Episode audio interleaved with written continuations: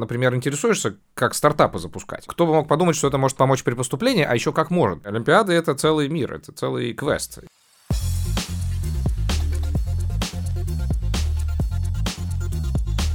Всем привет! Это подкаст Высшей школы экономики «Поступай как знаешь». Меня зовут Данил Остапов, я студент вышки и автор телеграм-канала «Понаехавший». Сегодня в студии нет моей соведущей Стефы Харской, потому что у нее начались экзамены и, ну, вы понимаете. Но Стефа записала голосовое и рассказала, как у нее дела. Давайте послушаем.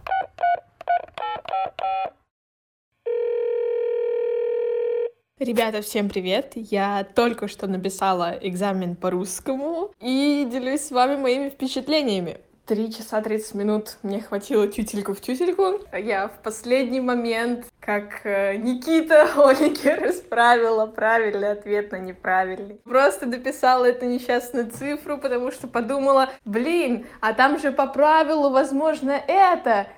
И оказалось, что нужно было доверять своей интуиции. Но в целом нормально, у меня был довольно приятный текст. Я ожидала чего-то худшего, и я надеюсь, что это будет единственная моя ошибка, на которой я потеряю баллы, но в целом нормально. Учитывая то, что я фаталист, думаю, это знак, что нужно чуть больше поботать Френ и Матешу, и седьмого на Матешу прийти и просто все убить. Пожелаем Стефи удачи на оставшихся экзаменах и давайте уже к теме эпизода. Сегодня мы поговорим о школьных олимпиадах как по ним поступить и какие еще бонусы, кроме поступления без ЕГЭ, они дают. У нас в студии Аня Подпрятова, ученица 10 класса лицея вышки. Она через год будет поступать в университет и собирается делать это исключительно по ЕГЭ. Она не верит, что сможет поступить через Олимпиады. Еще у нас в гостях Данил Федоров, преподаватель экономики и заместитель проректора вышки по вопросам интеллектуальных состязаний, то есть Олимпиад. А также здесь Алиса Вахитова, студентка первого курса Международного института экономики и финансов. Она участвовала во многих Олимпиадах и поступила в вышку по одной из них. Сейчас Данил и Алиса постараются убедить Аню в том, что ей стоит хотя бы попробовать себя в Олимпиадах.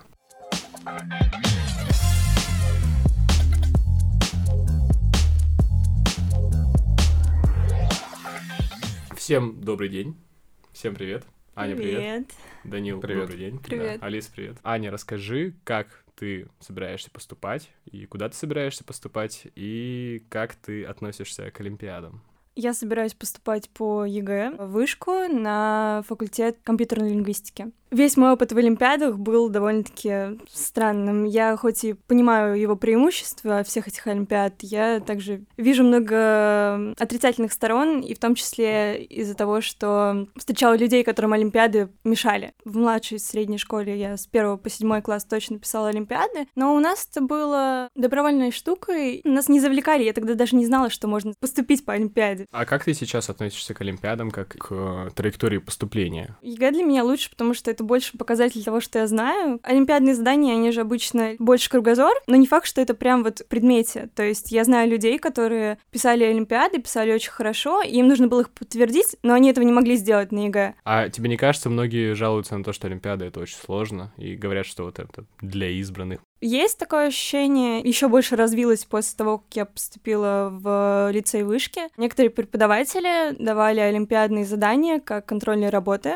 и вы должны были что-то сделать, при этом вас особо-то не научили, как решать олимпиады, а только немножко ввели в предмет. Все больше отдалялось от олимпиад, хоть поначалу они мне и были по душе, потому что интересные задания, что-то такое, но я считаю, что это все-таки не мое. ЕГЭ как-то, ну, понятнее, может быть. Да, более четкий формат. Если учил, то знаешь. Ну да, Данил, что вы об этом думаете и как вам кажется, какие все-таки у Олимпиад есть плюсы и преимущества? Кто поступает на первый курс высшей школы экономики на бюджет, примерно половина поступает по Олимпиадам, половина поступает по ЕГЭ, поэтому вышка приветствует и тех абитуриентов, и других. Самый частый вопрос, если мы сделаем ставку на Олимпиаду вдруг, то когда надо ее делать, и что, если она не сыграет, тогда в ЕГЭ, а мы не готовы, и, в общем, будет полный провал. Поэтому с траекторией поступления по ЕГЭ вполне легитимно и имеет право на жизнь, и многие абитуриенты ее выбирают совершенно сознательно. Другое дело, к Олимпиадам же надо правильно подходить. В хороших Олимпиадах проверяется не знание, которое вы там вот накопили, должны знать 10 теорем. Скорее нужно творчески мыслить, нужно решать какие-то задания, которых вы не видели. И вы правильно говорите, что ЕГЭ более предсказуем. На ЕГЭ вы соревнуетесь только с собой. Вот вы набрали там 86 баллов или 92, это значит, что вы решили на одно задание меньше или на одно задание больше. На Олимпиаде вы соревнуетесь с другими людьми. Там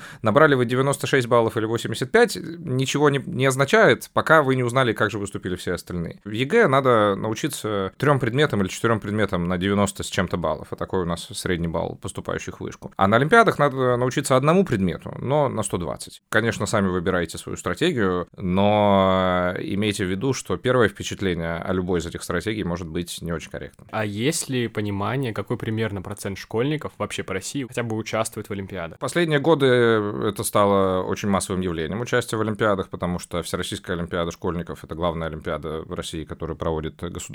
Она взяла курс на то, что в школьном этапе должны поучаствовать, ну, почти все. Но вот, например, в Олимпиаде высшая проба, которую мы проводим, Высшей школы экономики, там больше 100 тысяч участников. Это, как говорит ее организатор Тамара Анатольевна Протасевич, это просто небольшой город. Так что да, это Олимпиада — это массовая вещь. Алиса, вопрос к тебе. А, у меня есть друзья, это, конечно, олимпиадники, которые говорят, что по Олимпиадам поступить легче, чем по ЕГЭ. Что ты можешь об этом сказать, полагаясь на свой опыт? Я бы сказала, что путь олимпиадный был очень тяжелый, и только в одиннадцатом классе мне получилось взять основные олимпиады. Это был большой риск, потому что если бы не получилось, пришлось бы готовиться к ЕГЭ. Но мне кажется, этот риск был оправдан, потому что мне было интересно. Я понимала, что я готова выложиться на все сто и заниматься там каждый день, решать задачи, поставить все на кон, чтобы поступить потом по Олимпиаде. Но я тоже соглашусь с той точкой зрения, что -то здесь каждый выбирает сам для себя. Если вот ты прям чувствуешь, что этот предмет тебе очень нравится, и ты готов прям, я не знаю, работать и делать все, что от тебя зависит, чтобы у тебя получилось, и ты получаешь от этого такой кайф, который тебя заставляет каждый день что-то решать, то, конечно, стоит пробовать, не бояться и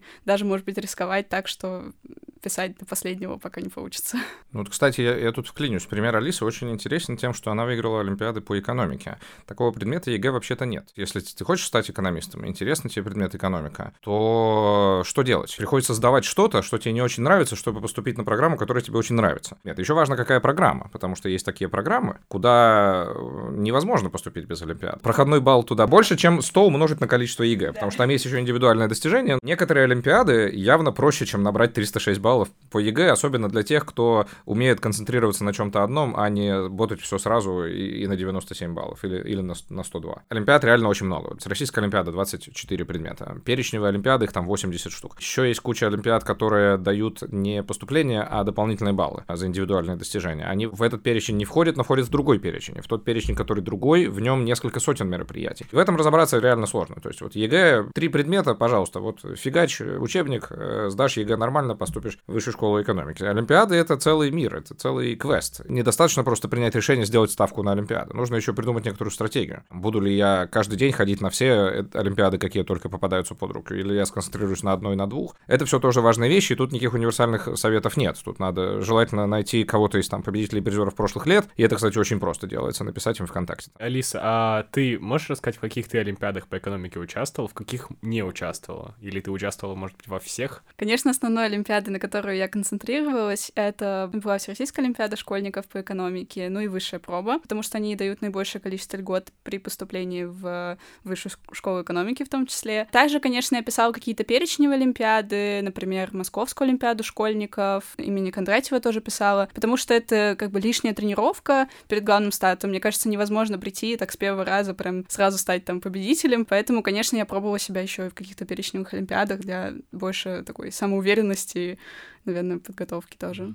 Правда, что для Олимпиад нужен какой-то другой склад ума, что ЕГЭ — это человек, который мыслит прямо, который вот идет, ну не то что по шаблону, ну как-то вот напрямую, а Олимпиадник — это вот такой вот из стороны в сторону, какой-то ход мышления очень странный, необычный, и как-то он приходит к ответу. Ну, действительно, для многих Олимпиад нужны навыки, которые для ЕГЭ не релевантны или не очень релевантны. Но я далек от такого детерминизма, знаете, что вот если я не родился олимпиадником, то уже все. Или если я в пятом классе не выиграл все раз, то уже все, крест можно поставить. Или если я в девятом классе три олимпиады попробовал, в обеих ничего не занял, значит, ну точно ЕГЭ это мое. Склад ума, наверное, имеет какое-то значение. Олимпиада — это просто способ показать себя в каком-то предмете. Показать себя больше, чем на 100%, возможно, как я сказал раньше. И это не значит, что нужен какой-то склад ума.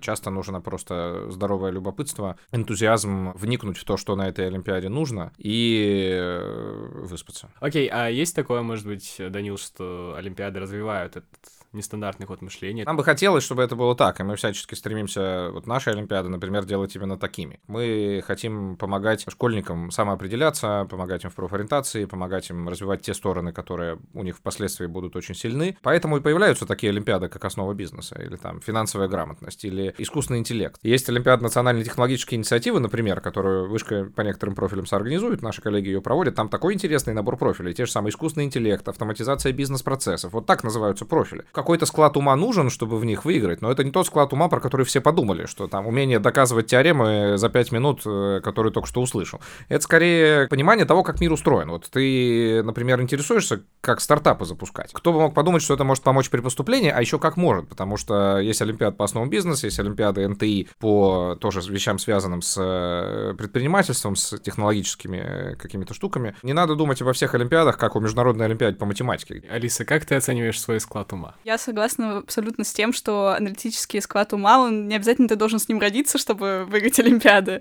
Это все развивается путем просто нарешивания каких-то заданий. Я не знаю, ездить можно в выездные школы какие-то по предметам. И это все способствует тому, что ты прокачиваешься в предмете, который ты выбрал. Я начала участвовать в Олимпиадах в девятом классе, но в тот момент еще занималась самостоятельно, поскольку в школе не было никаких дополнительных штук, и я не знала про выездные школы, про летние школы. Соответственно, я так оцениваю, что моя нормальная подготовка уже началась, наверное, с летней экономической школы после девятого класса, то есть как бы с десятого класса, по сути. В десятом классе я начала ездить на выездные школы, дополнительные кружки начала ходить и интересоваться уже больше предметом. Вообще, у меня есть пример ребят, которые в одиннадцатом классе первый раз попробовали себя и смогли сразу вот с первого такого раза просто стать призерами сервиса. То есть это реально, если ты пробуешь решать это, ты понимаешь, что это твое. Аня, после того вот этих наших разговоров о том, что в Олимпиадах можно вполне участвовать, начиная с 11 класса, у тебя нет, а, может быть, все-таки какого-то желания не появилось попробовать себя хотя бы? Ну, я, может, правда буду пробовать, потому что пока что у меня не было таких просто преподавателей, которые бы как-то были вовлечены в это и вас увлекали в это. То есть есть люди у нас, которые действительно пишут олимпиады, и они как будто бы немножко в другом кругу. И я не вижу пока, что я подхожу туда, но, может быть, я правда попробую еще немножко, пока у меня есть время. Данил, а вот такой вопрос. Допустим, есть ли смысл вообще участвовать в Олимпиадах без какой-то цели стать именно призером? Конечно, нужно стремиться к тому, чтобы выиграть. Но при этом, э, если вы не выиграли, то это не означает, что жизнь кончена. Что важно про участие? Э, если начать не в 11 классе, а пораньше, то очень долго можно участвовать в Олимпиадах просто, чтобы накапливать опыт. Можно вообще позволить себе просто искать себя. Олимпиады, они гораздо больше, чем ЕГЭ, позволяют увидеть будущую профессию, позволяют позволяют увидеть, что же вас ждет в университете, что же вас ждет дальше. Потому что. Олимпиады почти все составляют университетские преподаватели. Если на апелляции встретитесь, вы непосредственно общаетесь с будущими своими профессорами, будущими своими преподавателями в университете. Но это очень полезный опыт с точки зрения такой, ну, профориентации и, и социализации. Может быть, вы поймете, что вот это была такая крутая Олимпиада, ее организовала такая крутая вышка, наверняка вот там и учиться будет так же клево. А, это не факт, что так и будет, но, по крайней мере, это какая-то новая информация о будущей жизни. Мне кажется, вообще самое классное, что есть в этом во всем олимпиадном движении, это его социальная составляющая, его это окружение, это погружение, общение с ребятами, которые тоже идут с тобой в одном направлении, у тебя с ними общие там интересы, и даже если ты не становишься там победителем Олимпиады, ты все равно получаешь бесценный опыт, ты прокачиваешься в предмете, который тебе интересен, и получаешь знания, которые вот э, тебе тоже интересны тебе понадобятся, и ты знакомишься с крутыми ребятами и вообще погружаешься в эту классную атмосферу, по которой я на самом деле даже вот сейчас скучаю уже. Ань, ну как тебе в итоге, как тебе кажется, ты будешь участвовать в Олимпиадах в этом году или уже нет? Скорее всего, я буду участвовать просто для того, чтобы посмотреть действительно, может быть, в Олимпиадах, которые больше направлены на мою программу, чтобы просто посмотреть, может быть, правда, какие-то интересные вещи дополнительно. Насколько я понимаю, у тебя все таки немного изменилось отношение к Олимпиадам после этого разговора. Ну да, есть такое, потому Это что я всегда на них смотрела все таки немножко со стороны, и анализировала это со стороны, а свой опыт я не особо рассматривала, потому что я считала его, ну, таким себе. Так что внутренний какой-то инсайд э, был интересным. Что нужно для успешного участия в Олимпиадах? Конечно, нет никакого универсального ответа на это, ну, кроме разве что выспаться. Нужно продумать серьезно, чем вы будете заниматься в этот вот свой главный олимпиадный сезон в 11 классе. А все остальные советы, что надо ботать или как надо выстроить свой рабочий день или свое там общение с репетиторами, с учителями, на, как, на что надо сделать упор, какие сайты читать, на какие летние школы съездить, это все очень индивидуально. Мой самый универсальный совет остается, найдите себе кого-нибудь, с кем вы поговорите, из тех, кто уже проходил этот путь, или тех, кто умеет готовить к прохождению этого пути, то есть или участники прошлых лет, или учителя. А после поступления ты остаешься еще вот в этой теме олимпиад, в принципе, олимпиадных задач, смотришь ли их уже? Я вот, например, в этом году вела факультатив по экономике в лицее, и поэтому как бы еще оставалась в этой тусовке, скажем так, уже немножко с другой стороны. Например, на МИЭФе у нас есть э, программа, которая называется МИЭФ Академия, и в рамках нее можно изучать там какие-то предметы более углубленно. Например, вот э, был курс по экономике от Данила Александровича, где ты тоже какие-то модели изучаешь уже более глубоко, на каком-то интуитивном уровне уже понимаешь, не только математические какие-то вещи. И так что по сути, если тебе нравится этот предмет, то ты всегда найдешь, как еще дальше в нем развиваться. А это же правда, что лучше готовиться условно по часу в день, чем 5 часов за 5, в один из пяти дней? Да, и потом, ну это, конечно, тоже, опять же, индивидуально. Там, не знаю, кто-то выделяет, там, например, пару дней для подготовки, когда он больше уделяет времени, чем в остальные дни. Но в целом, мне кажется, это должно быть сбалансировано. Но в любом случае, ты, когда готовишься к Олимпиадам, ты там, помимо того, что ты решаешь задачи, ты еще там читаешь статьи, смотришь новости, то есть это что-то, что ты делаешь на протяжении каждый день. Школы олимпиадные интенсивы, одни обычно тоже бывают там перед э, важными стартами олимпиадными, они позволяют там уже за какое-то, ну, адекватное время, не то что за один день до, еще раз как бы в более усиленном режиме повторить все, порешать, прокачаться и, так скажем, отойти от школы, от всех домашек, чтобы это все не мешало. Вот, сосредоточиться то- только на Олимпиаде. Три главных лайфхака подготовки к Олимпиадам. Пообщаться с теми, кто уже это проходил. Выстроить план подготовки. Найти все доступные ресурсы. Не бояться пробовать, короче, участвовать, не бояться пробовать писать кому-то, если ты что-то не понимаешь, обращаться к людям, не бояться вообще, в принципе, пробовать. Даже если не получится, ты будешь понимать, что ты сделал все, что ты мог. Еще раз выспаться. Не забывать прорешивать задания прошлых лет разных олимпиад, mm-hmm. потому что они все разные по структуре, и так ты понимаешь, что у тебя лучше получается, что нет.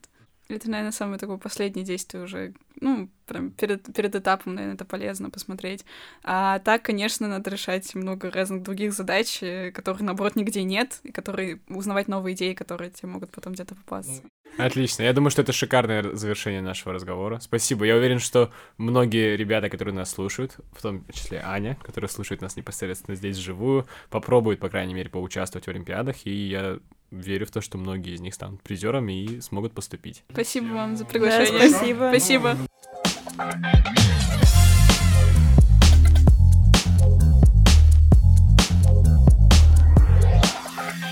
В общем, ребята, участвуйте в Олимпиадах, становитесь призерами и развивайтесь. Обязательно послушайте наш предыдущий специальный выпуск о том, как вести себя до, во время и после экзамена. Эти советы, кстати, можно применить и для участия в Олимпиадах. И, конечно, не пропустите следующие эпизоды нашего подкаста. Через неделю мы вместе с моей соведущей Стефой будем разбираться в особенностях приемной кампании этого года и расскажем, как подавать документы для поступления. Подписывайтесь на наш подкаст там, где вы его слушаете. В CastBox, в Яндекс Музыке, в Apple или в Google подкастах. Подписывайтесь на нашу группу «Хочу в Нью» ВКонтакте и можете слушать нас прямо там. Ставьте подкасту оценки, так вы поможете узнать о нем большему количеству людей. Если вы хотите задать нам вопрос или рассказать свою историю, просто поболтать, то, пожалуйста, делайте это. Пишите в наш телеграм-аккаунт. Мы все посмотрим и обязательно вам ответим. А еще подписывайтесь на мой телеграм-канал «Понаехавший». Там я рассказываю о переезде в Москву и об учебе в вышке. Ссылку на него можно найти на моей странице ВКонтакте, а все остальные есть в описании. Это был подкаст «Поступай как знаешь». Меня зовут Данил Остапов.